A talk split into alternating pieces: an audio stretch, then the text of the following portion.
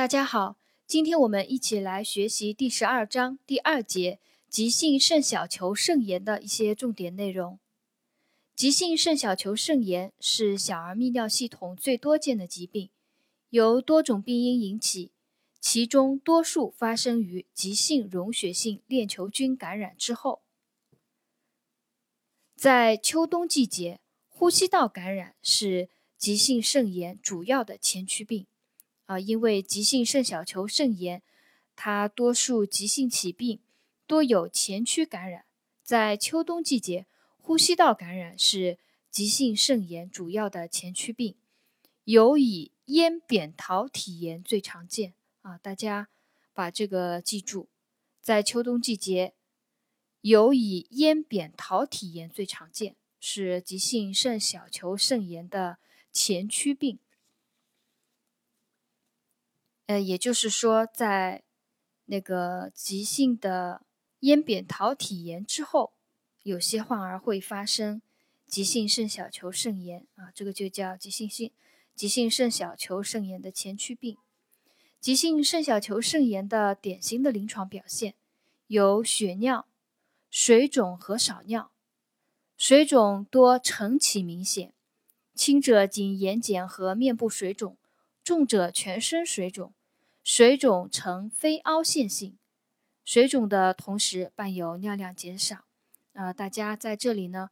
把这个急性肾小球肾炎它的水肿是非凹陷性的啊，也要也要记住，它和后面第三节讲的。肾病综合症的水肿有区别，肾病综合症它的水肿是凹陷性水肿，急性肾小球肾炎呢，它就是非凹陷性的水肿。急性肾小球肾炎的典型临床表现，第三个呢就是高血压，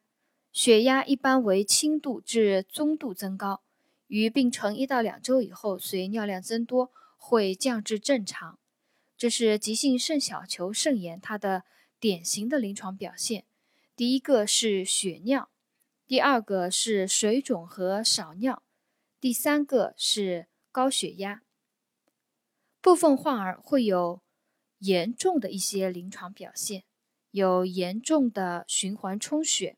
有水钠储留，血浆容量增加，啊，出现循环充血，主要就是肺水肿和。充血性心力衰竭的一些表现啊，临床上就是这样一些肺水肿和充血性心力衰竭的表现。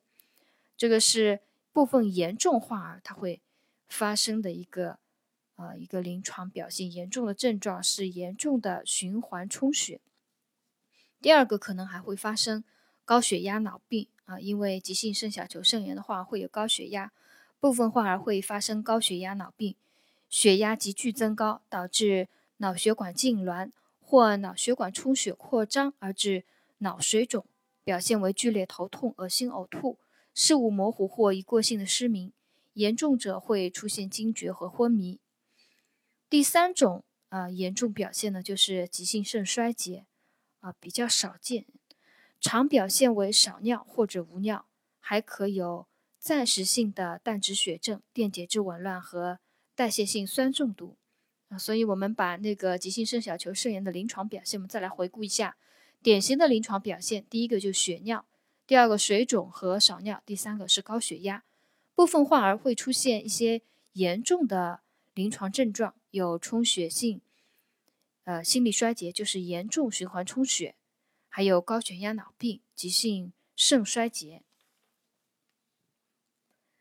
急性肾小球肾炎的辅助检查里面啊，我们记住它有抗 O 增高、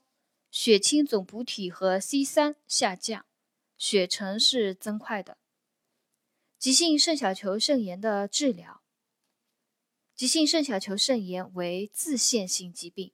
无特异治疗，一般呢主要就是对症治疗，加强护理，并注意观察是否有严重的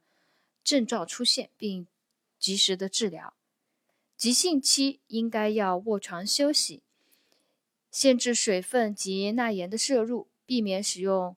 肾毒性的药物，应用青霉素及敏感药物抗感染治疗啊。因为急性肾小球肾炎多在急性溶血性链球菌感染之后，所以呢，要用青霉素及敏感药物进行抗感染治疗。对症治疗呢，主要就是利尿剂啊，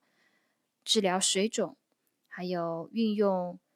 呃血管舒张类药物治疗高血压。血压如果持续升高，舒张压高于九十毫米汞柱的，首选硝苯地平。硝苯地平呢是钙通道阻滞剂，能够舒张动脉啊，所以呢，呃，选择首选硝苯地平治疗一个高血压。如果有严重高血压，呃，并伴有高血压脑病的啊，选用首选硝普钠。硝普钠是动静脉扩张剂啊。如果有高血压伴脑病的，首选硝普钠，还可选用苯妥拉明，啊，治疗严重的循环充血。苯妥拉明是阿尔法受体阻滞剂，扩张小动脉为主。啊，如果有肺水肿的，有严重循环充血的，可选用硝普钠或者是苯妥拉明扩张血管，适当使用。快速强心剂啊，这是急性肾小球肾炎的治疗啊，一些要点。急性肾小球肾炎的护理啊，主要就是休息，休息可以减轻心脏负担，减少水钠储留，减轻水肿，减少并发症。一般起病两周以内，应该要卧床休息。血呈正常以后，可上学，但仍需避免。体育活动、饮食管理，患者少尿时限制水钠摄入，每日食盐量在一到两克。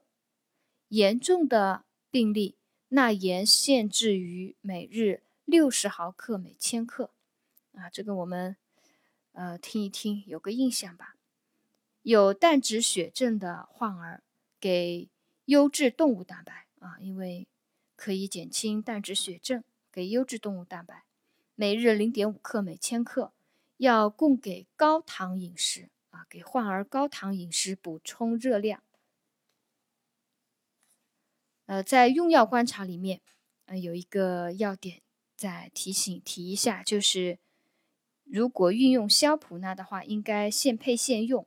避光，避光滴注，控制液体的速度及浓度。因为硝普钠遇光以后会变色，影响疗效，所以静脉滴注硝普钠的时候应该要避光。这是第二节急性肾小球肾炎的一些重点内容啊，我们今天就总结学习到这里。